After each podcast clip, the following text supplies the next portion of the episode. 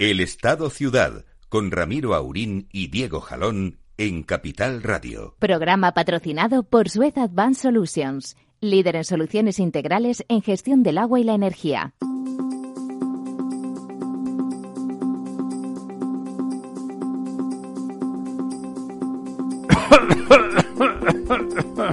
Es broma, es broma.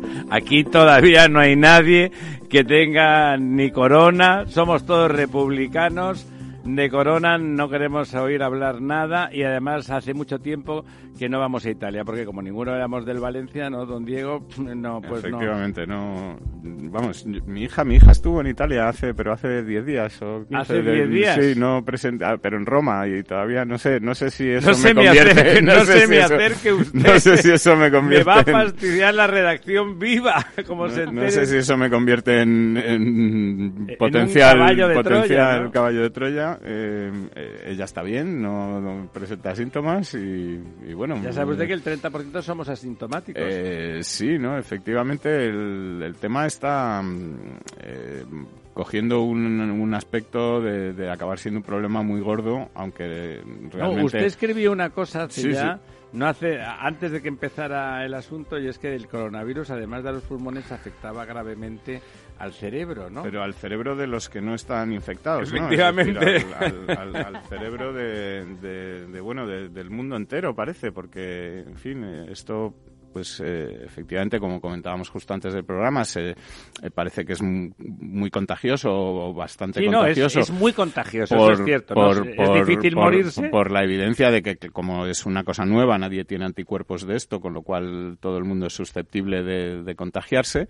Pero efectivamente, bueno, eh, eh, estamos viendo hoy, eh, vengo paseando hasta el estudio, vengo pues eh, andando unos 20-25 minutos por el centro de Madrid y he visto ya pues a, Gente con mascarilla, seis o siete personas con una mascarilla de estas azul eh, que realmente no sirve para nada porque eso sirve digamos para que la persona que está contagiada Pero habrá no con- mascarillas de marca, ¿no? no contagie a nadie pero no sirve para evitar el contagio es decir Ya. que eh, En realidad lo deberían de los, llevar los, los- enfermos. efectivamente, los precios de las mascarillas han subido un 800, un 900%. Parece que ya hay desabastecimiento de mascarillas. No, sí, yo ayer estuve en una Eh, farmacia y vi dos señores mayores un- que pidiendo mascarilla y no había. El- los botecitos de alcohol desinfectante de estos para lavarse Las las manos. manos, con alcohol eh, también han subido pues de me parece que de 6 5 o 6 euros a 20 y pico La gente Eh, no cae que por las y, manos eh, no se ef- contagia. no, y sobre todo que es que lo que están diciendo las autoridades sanitarias es que basta con lavarse las agua, las manos con agua y jabón, que no es necesario esto. Pero, pero bueno, eh, eh, digamos que la locura ya nos ha invadido a todos y a partir de ahora yo creo que vamos a asistir pues a una ceremonia a la confusión de, de, en fin de eh, que va probablemente a causar daños graves a la economía mundial la- ya está causando, eh, ¿eh? que los está causando y que los va a causar más. Hasta ahora en España, mm, digamos que el coronavirus, entre comillas, nos beneficiaba un poco en el sentido de que mm, estaba sobre todo haciendo caer los precios del petróleo, del que España es absolutamente dependiente, y que siempre sí. nos viene muy bien. Eh, el Ahí petróleo hemos intentado declarar la independencia y no ha habido manera. no ha habido manera, efectivamente. El petróleo está por debajo de los 50 eh, euros por eso- barril, eso dólares por barril, eh, con lo cual esto pues nos viene muy bien. Nos Póngame permite, cuarto y mitad, por favor. Sí, nos permite, bueno, pues eh, Ahorrar. ahorrar, y, Ahorrar. y eso nos venía muy bien. Pero fíjate que está afectando, yo creo que va a afectar mucho al turismo, que es una de las Hombre, en grandes Canarias, fíjate, industrias. pobres, ¿no? Bueno, Una pobres. desgracia. A mí no me importaría estar 20 días eh, gratis ahí en un hotel. además, ese, ese hotel, ese es un hotel Es formidable. un hotel además, estupendo, ¿eh? ¿eh? del que además supongo que los que estén ahí les obliguen a estar dos semanas, pues no les van a cobrar, ¿no? Bueno, ellos no van a pagar, pero el hotel va a ver por qué tan- no es tu padre ni, ni tu... sí, no, claro, O sea, efectivamente. a uno le caen cinco amigos de tu Eh, hijo o de tu hija y los pones a pan y cuchillo, pero el hotel, ¿por qué no? Todo esto los, los seguros que lo sepan los oyentes no van a hacerse cargo Nada, de nada, nada. de esto porque todos tienen una cláusula de eh, que la epidemia, el terremoto, Ya si no eso sé qué, otro, es- ¿no? está exenta de cobertura, con lo cual, bueno, pues veremos quién acaba pagando todo esto. Mm, Ya te adelanto que acabaremos siendo los de siempre vía impuestos Claro, y, claro, porque- y pagándolo vía Cuando paga el gobierno canario, Mm, pagamos sí, todos. y así vía aumento del paro, vía mm, eh, disminución de los ingresos eh, fiscales, Vía pues eh, eh, efectivamente, o sea que, que un desastre, ¿no? Bueno, eh, déjeme que salude a doña María Santos. Muy María, días. ¿qué tal? Muy También nos contaba, María estaba ayer en Zaragoza con sus cosas con los agricultores y aledaños y nos contaba también un, un episodio de estos de, de Sí. histeria. Fui Bueno, a la inauguración de la Feria Internacional de Maquinaria Agrícola. Ahí tenemos pues los grandes tractores, los grandes fabricantes de ruedas y, y de aperos, ¿no? Para, para todo lo que es maquinaria de, de laboreo, tanto para agricultura como para ganadería.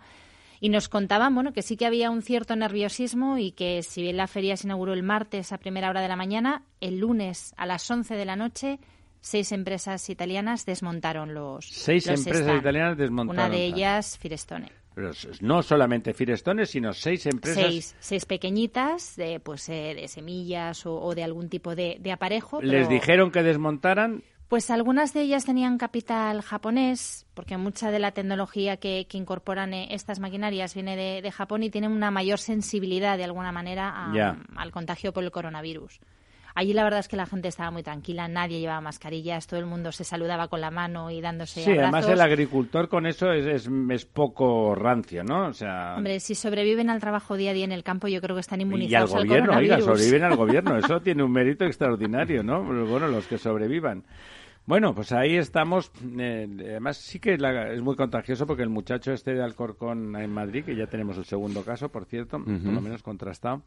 eh, nada, el hombre fue allí a pasar como unos días, paseó por las calles de las ciudades, no se metió en ninguna aglomeración ni en ningún congreso ni nada y volvió con el con el virus puesto, ¿no? Como era un chico joven e inteligente, a la que vio que tosía y tenía fiebre, llamó, lo colocaron y ha sido una bendición para incluso como como caso de estudio y y porque lo han podido aislar inmediatamente, ¿no? Pero bueno, Lo han puesto de ejemplo. El segundo caso está ingresado en la Fundación Jiménez Díaz, también aquí en Madrid. Lo trasladarán a lo largo de la mañana al- a la Fundación Carlos III, Sí, que que, es donde, tienen, están especializados en infecciosos, y allí estará aislado con el, con el otro joven. Bueno, eh, es verdad, me, me hizo que cuando ha empezado esta histeria me acordé del artículo que escribió usted hace ya 15 días por lo menos, ¿no? Sí, o igual un poco más. Igual sí. un poco más. Sí, y ya, sí. ya anunció el ataque de histeria colectivo que nos iba a asolar y que, bueno, lo- ¿sabe lo que ocurre? Que si hay una pandemia de esto, es verdad que podría haber muchos infectados y los mayores, los menores de 75, muy probablemente una vez que el sistema esté en marcha, sobrevivirán todos directamente, Sí. como una gripe más o menos tal, pero los de 80 se están muriendo todos, ¿eh? Eh, bueno, los, lo- no todos, es decir, la mortalidad, la, la Se mortalidad. quiere decir, ese, ese 1% Mira, en- en- son todos de 80. La, la mortalidad en, en la franja de edad a partir de los 80 años es del 12% de los infectados. Claro. Eh, en muchos de estas personas de 80 años tienen problemas por la edad, Sí, tienen sí, problemas, hombre, bueno, pues de, tienen de, 80 años, de, ¿no? O sea. de inmunodeficiencia. Bueno, pero hay gente de 80 años que está muy bien, pero hay otros que, bueno, que tienen problemas, pues, pulmonares, problemas de insuficiencias mm, eh, respiratorias, cardíacas, Sí, etcétera, y, y sistemas inmunitarios, pues, no tan fuertes, digamos, como, como Sí, yo me imagino resto, al ¿no? virus entrando en casa Eh, de don Ramón Tamames y saliendo a bofetadas. Sí, sí, efectivamente, ¿no? Y, y luego lo que es eh, la curva, digamos, eh, baja a partir, a partir de los 70, ya es solamente el 6% de los infectados que, que mueren. Bueno, solamente el 6%. eh, estamos hablando a nivel mundial, ¿eh? O sea, el- y, sí, que en y- Europa probablemente es menos, ¿no? Sí, y a, y a partir de, de los 50 para abajo, pues baja del 1%. Que es como una gripe y, normal. Sí, y, y- y entre los jóvenes, por ejemplo, no hay ningún caso de muerte en menores de 10 años, es decir, de 0 a 10 años ninguno Los ha, niños, primero, ha- ha muerto. parece que además lo cogen poco, ¿no? Los niños sí, parece, que, los tal. Y, y luego, ya te digo, entre los jóvenes son pues el 0,002 eh, de los pacientes los que acaban muriendo de esto. ¿no? Es decir, eh, realmente no es, Y no es, ser porque se no es por peligroso. Tú, eh, eh, tú decías, eh, el artículo yo escribí hace veintitantos días, tampoco tiene gran mérito porque es simplemente mirar lo que ha pasado en anteriores ocasiones con, con cosas similares, con, bueno, pues la gripe aviar, el, el SARS, el H, la gripe porcina, esta H1N1, en la que, bueno, pues se ha ido repitiendo un poco eh, eh, la enfermedad de las vacas locas, eh, de la que María... Coronavirus hablar. hemos tenido en porcino hace cuatro o cinco años. además, falleció un porcentaje elevadísimo de la población porcina, además mundial. ¿eh? Hubo varios... la gripe porcina grande, esta, el H1N1, mató, pues creo que fue, o sea, murieron unas 20.000 personas en el mundo, 30.000 personas en el mundo, eh, que, parece muchísimo, pero es que 30.000 personas en el mundo... Eh, mueren cada día, ¿verdad? Claro, se mueren cada día muchas más, ¿no? Es decir, que, que, realmente no es mucho, pero lo que sí desatan eh, estas, eh, digamos, nuevas enfermedades son, son locuras colectivas, ¿no? El, recordaba yo el síndrome de las vacas locas, este Creutzfeldt-Jakob, del que creo que ha habido Eh, seis casos en el mundo, diez casos en el mundo. Hay un episodio de esta serie... Encefalopatía. Sí, encefalopatía, encefalopatía espongiforme bovina, eh, que causaba pues una especie de temblor en las vacas y tal. Eh, nos hizo, mm, eh, igual no lo recordamos porque tenemos la memoria débil, eh, en Gran Bretaña sacrificaron 10 millones de vacas, solamente en Gran Bretaña. Solamente eso, sino que se cambió absolutamente todo el sistema de seguridad alimentaria mundial. Sí, efectivamente. Introdujimos eh, conceptos como la trazabilidad, que hasta ahora no existía, todo el sistema alimentario, de, tanto de rumiantes como de monogástricos, es decir, de, vacas como de, cerdos y ovejas, se cambió sistemáticamente. O sea, eh, eh, hubo una época en la que nadie iba a comer carne, a comprar carne a las carnicerías, ¿no? Carne que no tenía ningún riesgo de tener esto, porque era de aquí, que era de, Burgos o de Ávila. y, de esto, digamos que hubo 8 o 10 muertes en Europa, no, no más, ¿no? Es decir, y cuatro de ellos suicidados porque eran carniceros que se arruinaron. Casos rarísimos, ¿no? Y sin embargo, pues nos llevan a estas, a estas locuras en las que de repente pues la economía mundial se tambalea eh, yo espero que, que, seguramente esto pues vaya remitiendo según eh, bueno pues como los virus estos que son el resfriado que es un coronavirus etcétera pues según vaya eh, pasando el invierno y acabando el invierno pues irán remitiendo y probablemente acabe siendo pues una enfermedad pues recurrente como la gripe que vuelve que, viene que en fin. que ya generemos los anticuerpos y que no de todas formas es curioso que tanto los virus influenza que es como se conocen los, los virus de la gripe siempre proceden todos de Asia y es en Asia donde van mutando las cepas. Y con los coronavirus pues digamos que va a ser también una tendencia no todos van a, bueno pues digamos que, que habitan en Asia ¿por qué mutan allí? ¿por qué Siempre ha pasado allí, o sea, los virus influenza tienen allí su, su zona de... Su criadero. Sí, su criadero, y ahí es donde van mutando. Y cada año hay una cepa distinta de gripe, por eso las vacunas sirven de un año para otro y, la Organización Mundial de la Salud valora todas las cepas que han surgido. Algunos años, como cuando hablabais de la gripe A, Luego el sector porcino se enfada y, los avicultores también cuando decimos gripe aviar, o gripe porcina, era una gripe altamente patógena, era simplemente una cepa que había mutado y de los dos componentes genéticos que tenía esa cepa, uno era muy patógeno, es decir, había mucho contagio y un índice de, mortalidad más elevado que, que una gripe normal. Igual hay que acostumbrarse a que el coronavirus pues nos visitará cada invierno igual que la gripe. Sí, es curioso que de, África, por ejemplo, no se habla, como no hay ningún dato ni nada. Por el frío, el frío y las bajas temperaturas y la ah, humedad es lo que favorece. no les afectan tanto, porque ahí hace un calor de mm. tres pares de narices, claro. Bueno, pues vamos a vamos a ver qué pasa con los pantanos, a ver que eso esa no lluvia que hemos tenido cómo bueno, pues seguimos seguimos en una semana en la que ha llovido muy muy poquito, prácticamente nada. Eh, bajan los los embalses o el agua la cantidad de agua embalsada en 178 hectómetros cúbicos, es un 0,32%. Eh, vamos eh, acercándonos eh, a la misma semana de 2019 y alejándonos cada vez más de la media de los últimos 10 años. Eh, se esperan lluvias para el fin de semana y la semana que viene, sobre todo por el norte, pero también parece que va a llover algo por el centro. Eh, en realidad no parece que vayan a ser muy abundantes, pero lo que de momento estamos es en una situación en la que no podemos decir que estemos mal porque bueno pues un 60% tenemos ahí un una 60% hay una reserva y tal pero bueno como recordaba María la semana pasada no hay prácticamente nieve en las montañas es decir esa reserva eso sí que es grave porque ese ese deshielo que a 31 de mayo nos solía llenar los embalses y nos los llenaba de verdad este año no va a ocurrir, ¿no? Aquí en Madrid, tres cuartos de lo mismo. No, no sí, sé, sí, no, aquí, no hay nada de Estaban nieve. blancas en esta Sí. época del año normalmente, ¿no? Ya no hay absolutamente nada de nieve en la, en la sierra madrileña ni por el otro lado, por la, por la vertiente, digamos, norte, eh, la que da Segovia, Ávila, etcétera. Sí, sí, la que hay. normalmente dura más la nieve. tampoco hay. eh, es decir, que toda esa eh, ese embalse natural que es la nieve en las montañas, eh, digamos, está vacío.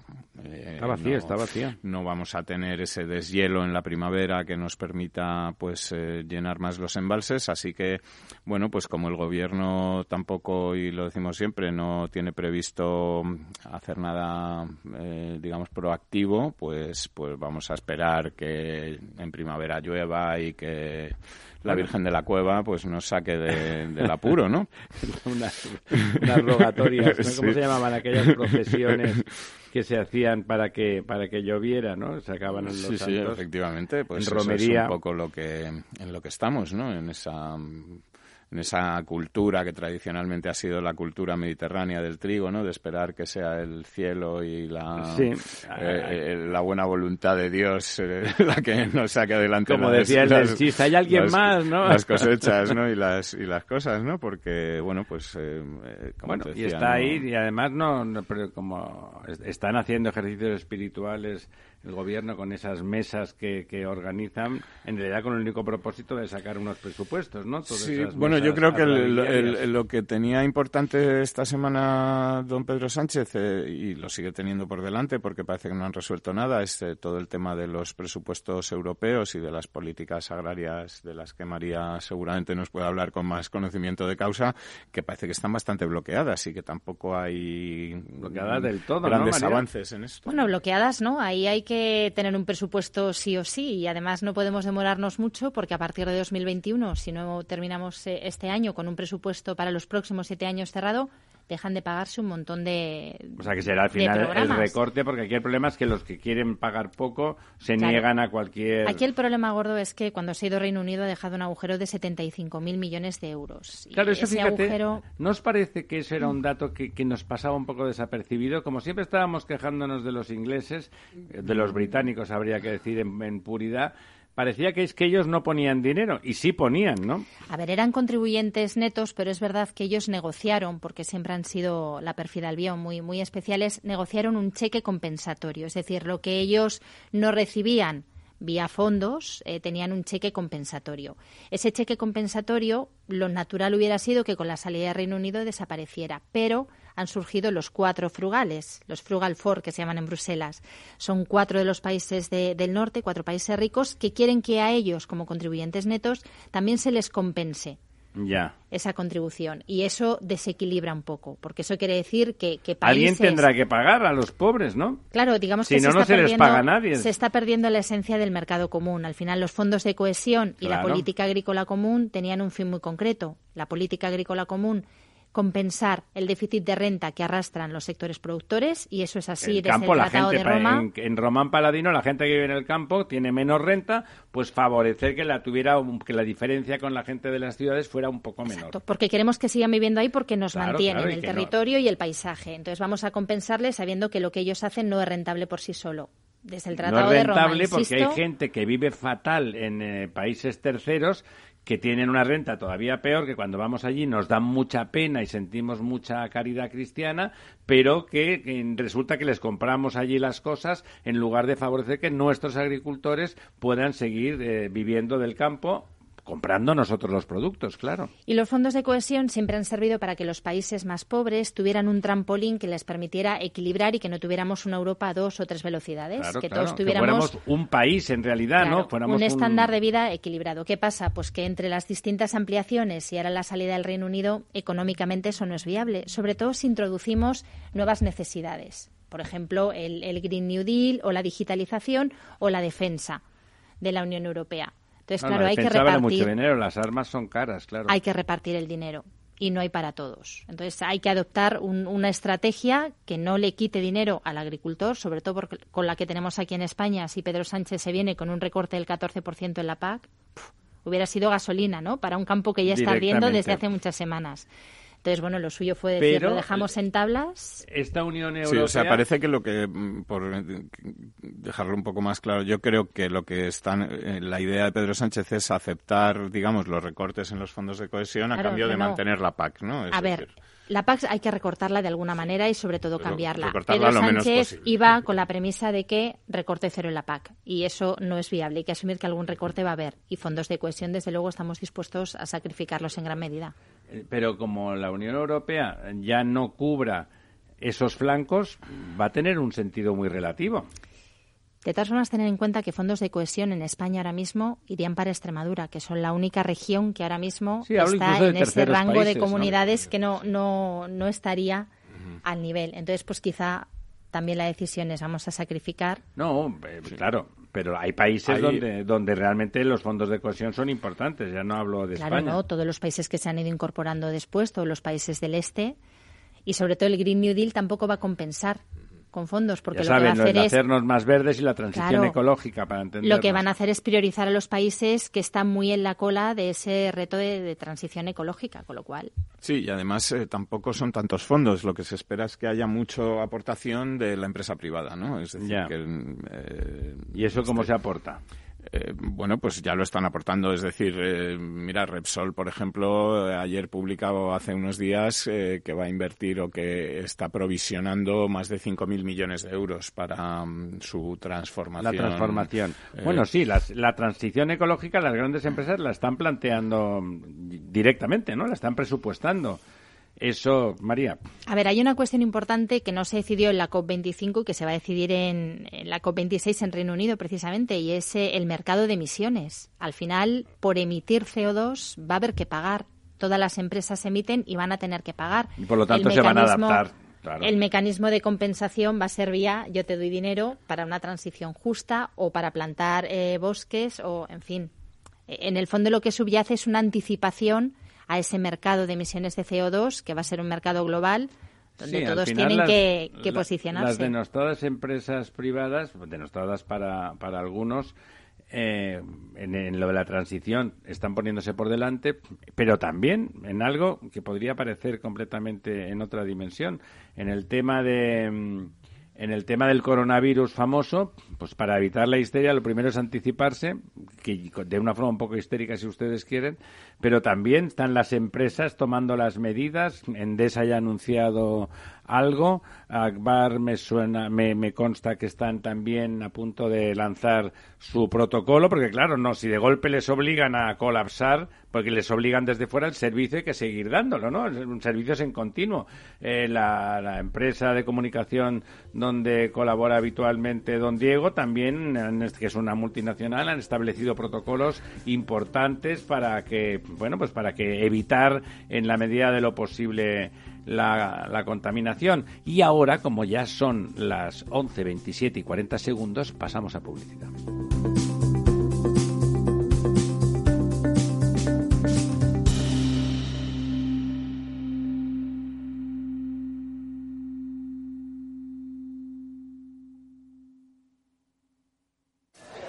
Mire, quiero invertir mis ahorros, pero ¿cómo? ¿Fondos europeos, bolsas asiáticas? Perdón, ¿el suyo era capuchino o descafeinado?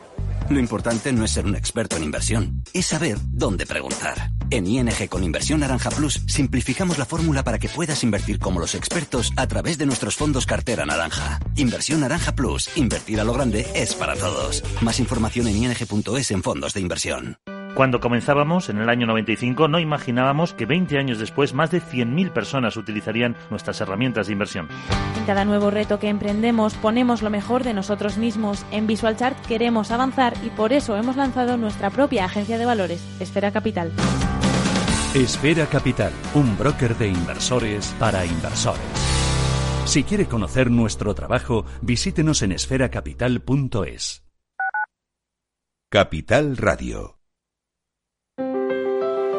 Si te gusta la cocina gallega de siempre, en el Mesón Gallego 1 y el Mesón Gallego 2 encontrarás los mejores pescados y mariscos de las costas junto a recetas de la Galicia interior, además de las carnes de Sanabria y los mejores embutidos de Zamora y nuestra terraza. Te esperamos en la calle Muller 35, teléfono 91 579 3623 y en la Plaza de la Remonta 13, teléfono 91 579 0769. Una recomendación del programa gastronómico Mesa y Descanso.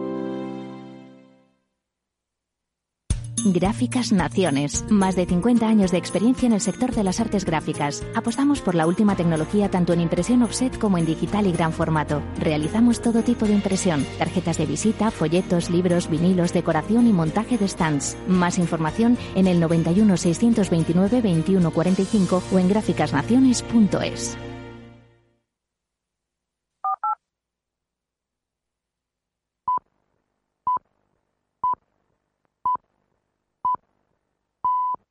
El Estado Ciudad con Ramiro Aurín y Diego Jalón en Capital Radio.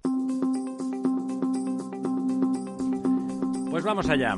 Don Diego, que hacía ya la semana pasada, estuvimos todo el rato comentando cosas interesantes, pero no nos olvidamos de de los repasos a las otras noticias y no queremos que nos pase dos semanas seguidas. Bueno, pues eh, mira, estábamos comentando y hablábamos del petróleo y hablábamos de cómo el coronavirus pues había hecho que bajara el petróleo y sin embargo, eh, recordando tampoco hace tanto tiempo, un par de meses o un mes y pico, había habido tensiones que podrían haber hecho que el petróleo se disparase y eh, digamos que era el miedo de algunos analistas. que, en otros momentos, eh, históricamente, hace eh, hablamos de, la crisis de Estados Unidos con Irán, con aquel tema de los de los misiles a las bases. la falsa, el falso bombardeo, ¿no? Exactamente. Se hablaba de la posibilidad de Irán de cortar el, el, Golfo o el estrecho por donde, de Hormuz, por donde pasa pues el treinta y tantos por ciento del petróleo mundial, etcétera, y se hablaba de, bueno, pues ahora el petróleo se va a disparar y en fin, y parece que el petróleo le cuesta o, tiene muchas dificultades para subir y, muchas facilidades para bajar, ¿no? Eh, bueno, lo cual es bueno para, para España en este momento, dejará de ir siendo bueno según nos vayamos descarbonizando y haciendo eh, claro, que, menos dependientes. Menos dependientes, pero bueno, de momento pues nos, nos beneficia. Y fíjate, en el, en el sector del petróleo, donde tenemos eh, empresas en el petróleo y el gas, tenemos empresas eh, potentes, sobre todo Repsol, que es una de las más... Sí, una multinacional, multinacional mundial, mundial importante. Y tenemos ejemplos de otras multinacionales eh, europeas y tal que están, digamos, cambiando el cambiando el, el, el, target foco de su negocio, ¿no? Están cambiando. Eh, tenemos, por ejemplo, Total, que es la, la petrolera más grande de Francia, es la primera empresa por valor en cotización de, de, de la bolsa francesa, que está ahora en España ya comprando renovables eh, bueno, pues a todo lo que puede. Tampoco, eh, ahora mismo hay un, un boom o se habla de un boom de las renovables en España eh, porque todo el mundo está comprando renovables y, digamos que, que, tampoco como no hay eh, una oferta ilimitada pues están no no las renovables están ligadas al territorio ya sean eólicas o ya sea solar. Entonces bueno pues nada eh, noticia de estos días que, que, comentaba antes pues que Repsol ha presentado unos resultados que aparentemente parecen negativos es decir ha perdido 3.800 millones de euros este año, pero eh, la gran mayoría de esto eh, corresponde a provisiones que está haciendo la empresa para la descarbonización, es decir, para ir... O sea, que son falsas pérdidas. Bueno, son pérdidas. El resultado son pérdidas, contables, pero no, eh, no, no operativas. El resultado operativo sería positivo. Lo, que hay que ver es que si esta apuesta realmente les va a funcionar, que parece que sí, que no tiene ningún motivo para ser que no. Es decir, en, bolsa ahora mismo Repsol Estas grandes compañías no hacen nada sin que les hayan susurrado al oído lo que tienen que hacer. Como sí, hombre, normalmente, pero también las grandes compañías a veces eh, acaban cerrando, o sea que no, no hay nada que, que garantice, pero lo que te decía, la tendencia es, es a esto, ¿no? Es decir, a que las grandes petroleras, las grandes están cambiando. Están buscando otras eh, áreas de negocio también, fuera del petróleo. También parece que esa es la tendencia entre los grandes productores inteligentes, no es el caso de Venezuela, que siguen ahí con lo suyo y tal, pero eh, en Arabia Saudí, por ejemplo, pues lo que están haciendo es poner a la venta su, su petrolera estatal Aramco,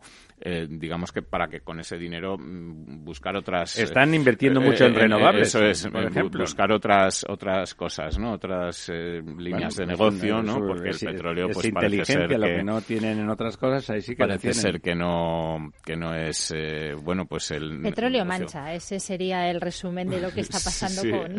efectivamente, y no parece que sea un negocio con un gran futuro por delante, ¿no? Eh, y hablabas tú antes de que las renovables ocupan territorio, y fíjate, me ha sorprendido una noticia que he leído esta, esta semana en el periódico del agua, de la energía, eh, eh, que dice que Extremadura ha autorizado a Acciona a construir un parque fotovoltaico flotante en medio de un embalse. Es decir, que mm, es una buena forma de aprovechar, digamos, El espacio vacío, el espacio ¿no? vacío que genera ese embalse, no perjudica para nada a que siga habiendo No, no. agua, se pueda utilizar y eh, se están construyendo, digamos, eh, sobre unos flotadores, pues eh, un, un parque Sí, fotovoltaico. entra en riesgo la inversión que hace... Los regantes lo tienen muy testado ya, ¿eh? Sí. Las propias balsas de riego es donde ponen las, las placas fotovoltaicas. Así, y esto ya es un clásico sí, sí. en el mundo de la agricultura. Y supone, bueno, un clásico. Las, las comunidades de regantes son las que lo están afrontando, ahora que ya no tienen que pagar el, el impuesto al sol, porque ellos tienen un coste energético elevadísimo. Claro, y, y no pierden, digamos, terreno cultivable. Y y Claro. Aprovechan las balsas de Porque riego ahí, para... ahí ya no es un tema ambiental. En el caso de los agricultores es, Es el un tema puramente económico. económico. O están productivo o están generando y tienen ahí ya no lo tienen que valorar encima de las Es balsas. que para no regar problema, ¿no? pagas el agua, que ya te cuesta dinero, pero pagas la energía para para, sacar ese agua, bombearla y. Claro, claro, y claro. Pues el parque, eh, digamos, eólico mm, flotante que se va a instalar, eh, digamos, en, en el embalse de Sierra Brava, eh, va a tener eh, 3.000 módulos fotovoltaicos y va a sacar una potencia de 1.200 eh, megavatios pico. Bueno, o sea pues que es una- un parque importante, grande. Es decir, esto que, que nos comenta María, que ya se está haciendo a pequeña escala ¿no? en las comunidades de regantes, pues parece que Sí. se va a hacer a gran escala. La gracia del solar es que es muy escalable Sí, en todas en, las en- dimensiones, ¿no? en España tenemos, digamos, muchos embalses, o sea que eso por superficie de agua, mientras haya agua bien y cuando no haya agua en los embalses, pues oye, ahí se quedarán en el fondo Sí, y sí, seguirán sí. funcionando los, los paneles, por lo menos para algo servirán esos envases vacíos y, y, bueno, pues eh, parece que es una buena solución, un buen camino por el que se puede avanzar, digamos, en, en conseguir más superficie de, de, Sí, además de una solar. superficie plana, porque el agua lo que tiene Sí. es que siempre es plano, ¿no? Efectivamente. Se nivela. Además, ese sistema de placas tiene un- una doble función. No solamente genera energía, sino que evita la evapotranspiración. Efectivamente. Eh, Yo estaba pensándolo estamos- antes, es cierto. Estamos consiguiendo un doble objetivo. Tapa, sí, en el caso de las balsas, que seguramente quedan prácticamente cubiertas, más fácil que en los embalses, lo evita casi del todo. Bueno, y, y por seguir o por terminar, yo creo con el sector de la energía, de lo, de lo que ha pasado esta semana, eh, Enresa ha anunciado pues que el proyecto de construcción de este almacén de residuos nucleares Sí, de Villar de. Cañas, eh, digamos que lo Pasa mejor vida, que lo cancela, que no que lo cierra definitivamente. No es que cierre nada, porque no había nada más que un proyecto, un proyecto en el que ya se habían gastado 90 millones de euros, es decir que Nada, bueno, una sí, minucia. una minucia, pero bueno, a algunos le vendrían seguramente muy bien para alguna Sí, cosa. para el fin de semana. Eh, digamos que es eh, cinco veces lo que se ha dado de indemnizaciones a las comunidades por el temporal Gloria, o sea que Para que nos hagamos a la idea. algo podría valer, ¿no? Y, y, en fin, eh, lo, lo malo es eh, que, que, bueno, pues que seguimos teniendo unos residuos nucleares Que que, habrá que poner en algún lado, que pagar, que, que- de- decir que, que está muy bien, se cancela este proyecto, pero ¿cuál es la alternativa que propone usted a, a hacer a partir de ahora? Ahí y de eso sí que no hay nada. Hay que hacer decir, números ahí porque la, la ministra o, o sus gentes, no sé quién lo dijo en voz alta, pero ha sido desde el ministerio, desde luego, planteaba que los nuevos eh, residuos se queden en las centrales nucleares como pasaba ahora, que temporalmente se quedaban allí en las piscinas o tal y cuando los cierren pues tienen ya tienen las piscinas y tienen también la zona de contención del reactor y que se quedan allá. Evidentemente eso impide cerrar definitivamente y desmantelar la central porque los residuos radiactivos son un producto que hay que tener controlados. No pasa nada, pero hay que tenerlos controlados y por lo tanto eso va a costar un dinero porque eh, el riesgo asociado si no se hace bien es alto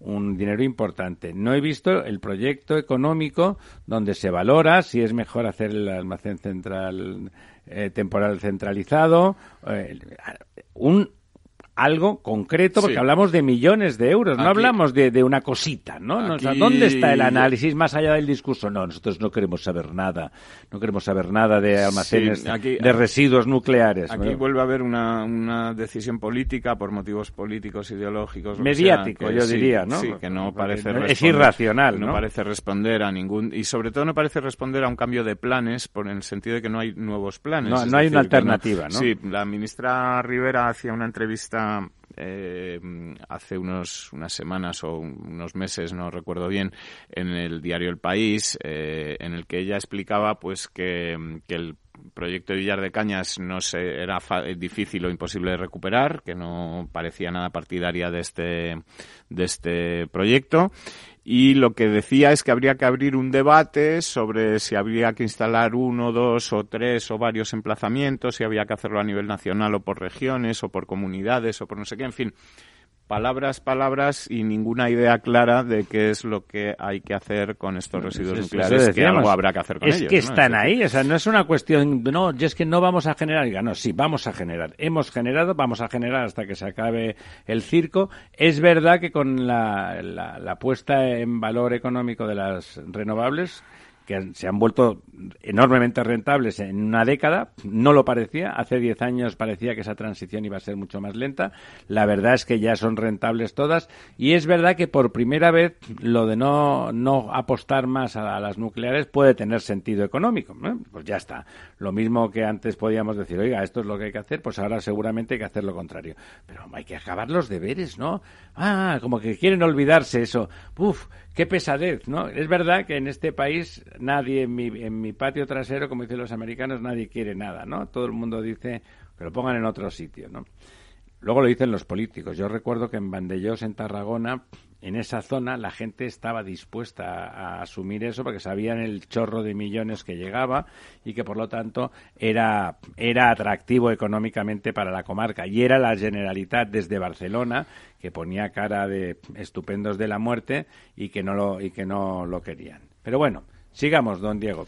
Bueno, pues eh, por cambiar un poco de tema, eh, autopistas de peaje, ¿no? Eh, sabes que están acabando las concesiones, que la idea del gobierno es que a partir de ahora pues empiecen a ser gratuitas, vamos a decir gratuitas. Sí, que no paguen los ciudadanos que, que lo utilizan. Que, no paguen. la paguemos entre que todos. no lo paguen los ciudadanos que lo utilizan, las empresas de transporte que mandan por allí 500, 1000, 2000 camiones todos los meses, tal, no, que eso hay que pagarlo entre todos, lo tiene que pagar su abuelita extremeña que vive en su casa y no circula por, por, ningún sitio. Por ningún lado, lo tiene que pagar, en fin, todo el mundo y que entre todos lo vamos a pagar. Entonces, bueno, pues esto está causando ya algunas, algunas eh, cositas, como por ejemplo, Avertis, pues que está ya anunciando ERES para todos los trabajadores que estaban en, en, sus autopistas de peaje, en sus filiales. Muy especializados y haciéndolo muy bien. Avertis era una empresa premium y ahora pasarán a subcontratar a cualquiera para hacer el mismo trabajo. Bueno, para hacer el mismo trabajo, ¿no? Porque muchos... No, un trabajo mucho peor. No, pero, si todos los que están, digamos, en las cabinas cobrando... pero además, pero es que Avertis, los de las cabinas, mm. son los menos. Sí, los más son el aparato, el de mantenimiento, el aparato técnico, ingenieros de todo tipo y condición, eh, expertos, trabajadores muy, muy, con mucho expertise en ese sentido. Eso es. ¿eh? Y ahí vemos cosas tan sorprendentes, pues como por ejemplo el sindicato UGT que se opone a la medida porque dice que no es objetivo que vayan a tener que echar a gente cuando les han quitado la concesión. son cosas, pues, digamos ahí cada uno. el surrealismo este de, José Luis Cuerda, ¿no? Pues, eh, en fin.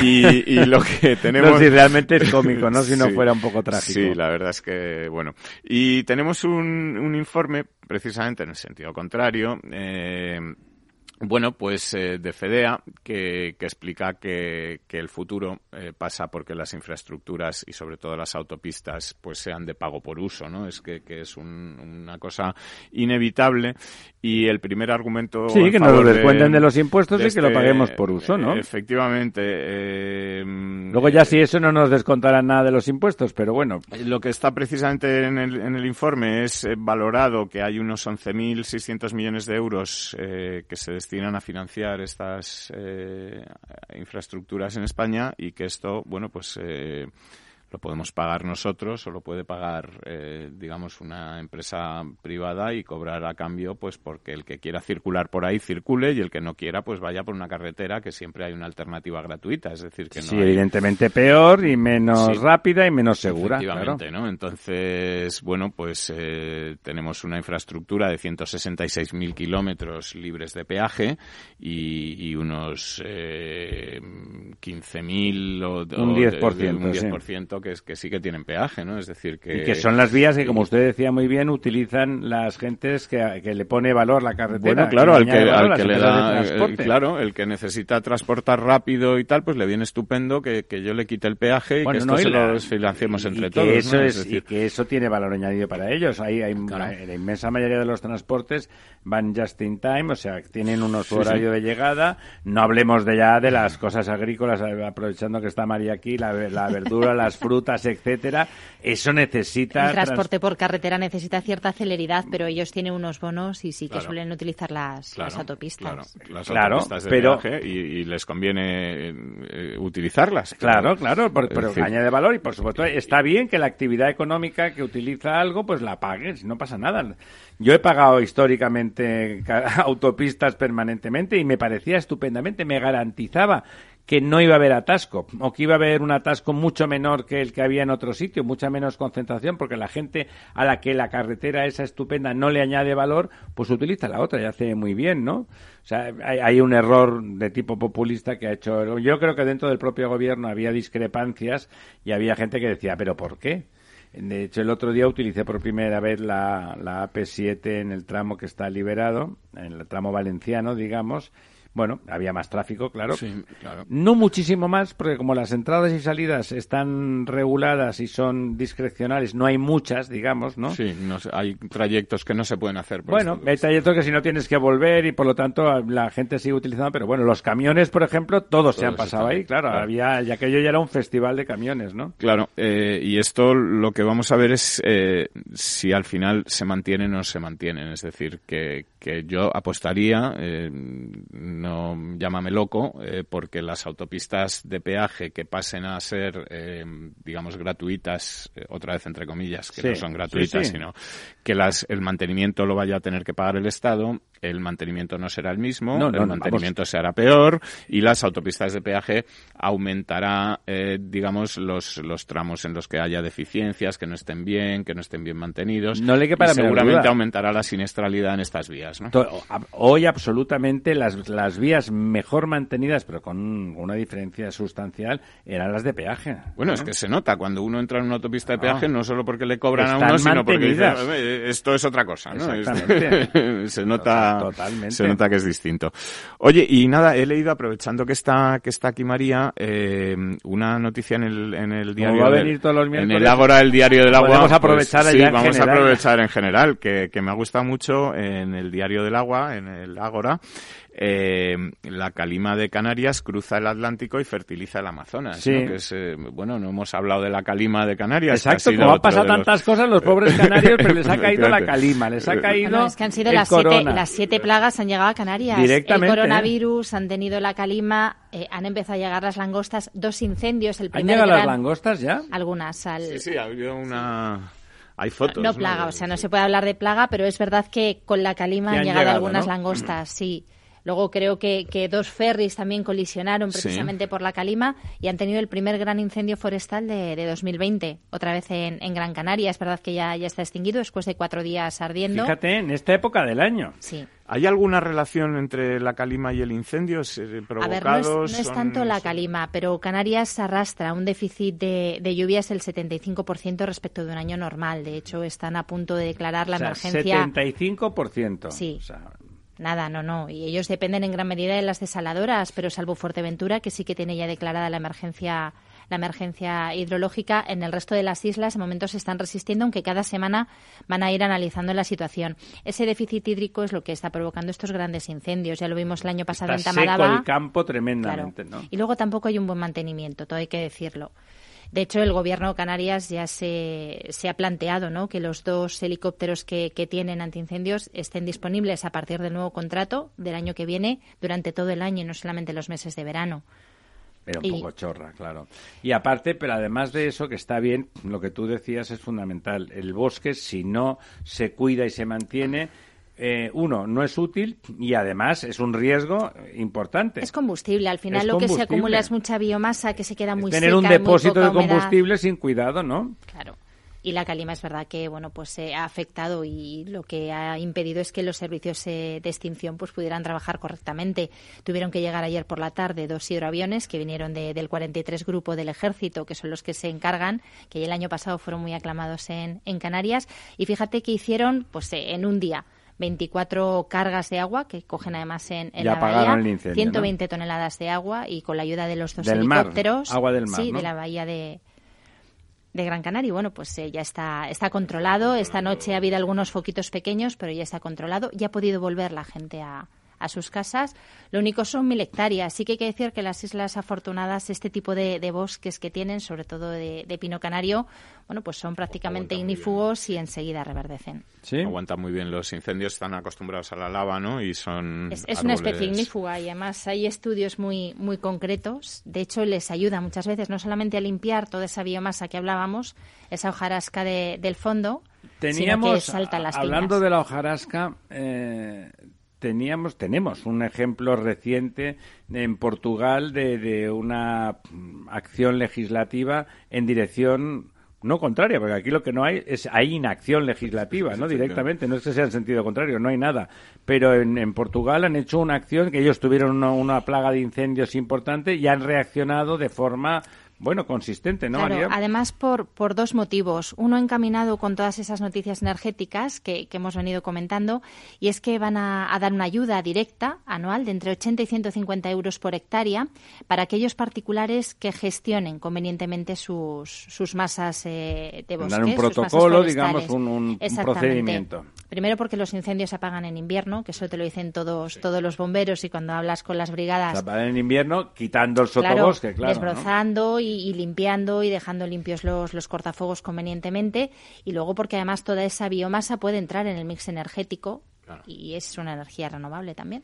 Efectivamente, además eh, también hay una cosa en los incendios de Portugal que yo creo que se están replanteando también es lo que se planta, ¿no? Porque el eucalipto es un árbol que, que precisamente favorece mucho Sí, estos eh, se plantaba porque crece rapidísimo. Sí, La base de la estrategia portuguesa es favorecer, porque también hay un, un plan de reforestación, es un cambio paisajístico. Es decir, van a ir a, a un paisaje mosaico que se llama, donde ya puestas por, por variedades, por especies que, bueno, pues se resisten mejor el fuego. fuego. y sobre todo que no, no sean tan monoespecíficas porque eso sí que corre como la yesca, claro. Sí, y, y los eucaliptos es que son. eh, yo estaba pensando porque en Portugal voy a menudo y. A pesar de que no hay sotobosque Y también de vacaciones, pero, pero ¿eh? yo he visto mm, eh, no incendios en directo, en- pero incendios que habían ocurrido a lo- a dos, tres días antes de pasar yo por ahí y, y atraviesan autopistas de, de tres carriles por sentido, ¿no? Porque los árboles son muy altos y, y ni siquiera, digamos. salta, salta ese de una- cortafuegos artificial que sería no una, sirve, una sí. autopista ni siquiera ni siquiera sirve para pararlos, ¿no? Y nada, lo que comentaba de esta noticia de, del Ágora del Agua, del, del Ágora, el diario del El agua, diario del agua. eh, es eh, que bueno que esta calima que llega a Canarias sigue más para adelante, atraviesa todo el Atlántico y ayuda a que el Amazonas sea tan fértil como, Sí, como es y como lo parece ser conocemos, ¿no? que en- uno diría, hombre, pues justamente la arena del desierto Son ¿qué va minerales, ¿no? ¿qué va a son- fertilizar? sí, sí. Minerales, pero sobre todo fosfatos. Fosfatos, ¿no? Fosfatos que, pre- que llevan presente, eso sí que los minerales ayudan, pero el fosfato es, es lo que realmente acaba fertilizando, ¿no? Pues fíjate, llevan cada año 22 millones de toneladas Se dice ¿no? pronto, al, ¿eh? al Amazonas, desde, desde el Sáhara, ¿eh? sin que la tenga que llevar nadie. por ¿no? eso, ¿cómo no, cómo no va a haber Va a haber el, coronavirus. el coronavirus si, si hay 22 millones de toneladas de, de polvo del desierto que llega hasta el Amazonas, se deposita y lo fertiliza? De- decimos que es por el fosfato, pero vaya usted a saber por qué, pero parece que sí que es una forma muy eficiente y eficaz de, de fertilización. ¿no? Efectivamente, pues nada, sorprendente y, y les animo a los lectores a que, a que, a los oyentes a que lean, busquen esta noticia. Y si quieres por terminar, pues eh, una, una noticia, digamos, eh, judicial, que es que eh, se piden, el juez eh, instructor pide 11 años de cárcel para Ignacio González por el saqueo del canal de Isabel II. Eh, bueno, es un, una, digamos, un caso separado de esta investigación por el tema de- del canal de Isabel II, del caso Lezo, digamos, eh, y, y a mí la reflexión que se me ocurre es que, bueno, pues que generalmente da igual un partido que otro que el de más allá, cuando se ponen empresas grandes en manos de políticos, bancos Eso grandes es en manos de políticos, eh, Eso lo ha pagado. no suele ocurrir nada bueno. No, eso lo ha pagado el canal. A mí me sabe mal que porque el canal tiene expertise y tiene tamaño, tiene escala para competir en, en el mundo, gestionar no solo la ciudad de Madrid, que ya tiene tela, sino toda la comunidad le da un- una, una capacidad, un know-how muy, muy, muy particular, ¿no? Un territorio grande, muy habitado, con un, con un núcleo de tres millones o, tres y pico, pero luego otro millón y medio en una corona relativamente, bueno, no muy distante. O sea, tenía muchas cosas buenas. Y yo creo que para los madrileños hubiera sido muy bueno que eso hubiera podido mantenerse de una forma decente, claro, no como lo organizó el señor González, que desde luego fue de forma fraudulenta y, y delinquiendo, ¿no? Eh, yo creo que aprender a competir para las grandes empresas públicas que se obligan a ello, con otras empresas privadas que, que sí que saben competir y que es su, su negociado habitual, mejora, mejora el desempeño de esas empresas públicas y bueno, la hace, la hubiera hecho más útil para, para los madrileños. Y a mí que me importa que lo haga también, no, sí, sí que le importa, señor ciudadano, usted no lo sabe, pero cuando una empresa aprende a competir enfrentándose a otras que sí que tienen que tener una cuenta de resultados positivo y que nadie les va a regalar nada ni les va a subvencionar nada, pues aprenden a hacerlo mejor, aprenden a ser más eficientes y en su casa, en este caso en Madrid, en toda la comunidad, pues también lo van a hacer mejor y probablemente el agua acabará siendo más barata para todos los ciudadanos y acabará ah, siendo mejor el servicio. O sea que doblemente ahí lo que hizo Ignacio González, además de robar, que es lo que hizo, eh, quemó un territorio de desarrollo de una empresa centenaria como es el canal, que lo hace muy bien, es una empresa pública, pero lo hace estupendamente y quemó el posible, el posible desarrollo que tenía. Y aquí, aquí lo tenemos que dejar. Pasan 23, 24, 25 segundos de las 56 minutos de las 11 hasta el próximo miércoles. María, Diego, besos Pues y abrazos para todos. Hoy cuídense del coronavirus, por favor. Programa patrocinado por Suez Advanced Solutions, líder en soluciones integrales en gestión del agua y la energía. Hola. Pues mira, ha habido momentos en los que me he sentido un cliente de segunda. Muchas veces, las entidades de ahorro tradicionales se han guardado bajo la manga los mejores productos financieros para los grandes patrimonios.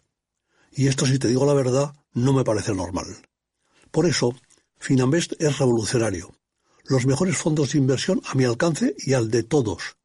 Porque te da más rentabilidad por tus ahorros gracias a sus bajas comisiones. Porque no tiene letra pequeña. Porque no se guardan ases en la manga.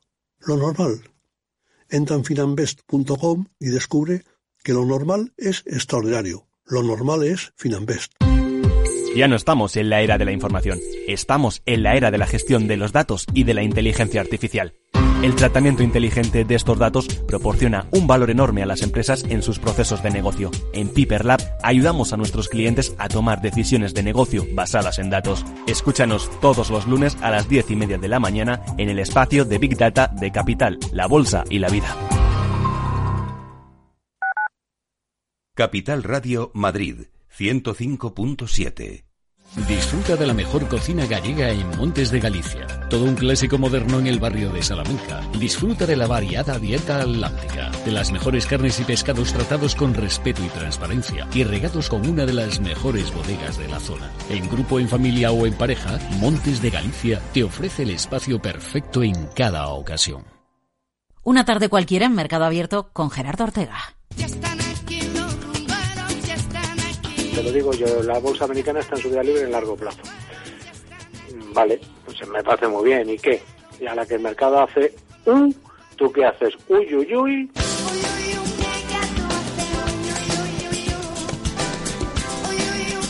Tardes de Radio y Bolsa en Capital Radio. ¿Qué vienes? que esto desde 2009 no ha caído. Esto te estás perdiendo si no escuchas a Luis Vicente Muñoz en Capital, La Bolsa y la Vida. Si esta fuera mi, la inauguration speech de John Fitzgerald Kennedy, pues diría que no se pregunten ustedes qué puede hacer la seguridad social por ustedes, sino qué pueden hacer ustedes por la seguridad social. Pues después de 130 años, la seguridad social, que ha servido admirablemente bien a la sociedad y a la civilización, está exhausta. No te confundas. Capital, La Bolsa y la Vida. El original. Únete a El Viajero de la Ciencia todos los jueves a las 10 de la noche en Capital Radio. Acompáñanos por todo el mundo en nuestra búsqueda de las noticias más impactantes sobre ciencia y tecnología. Síguenos en las redes sociales y en el podcast buscando El Viajero de la Ciencia. El Viajero de la Ciencia con Carlos Alameda. Capital Radio. Siente la economía.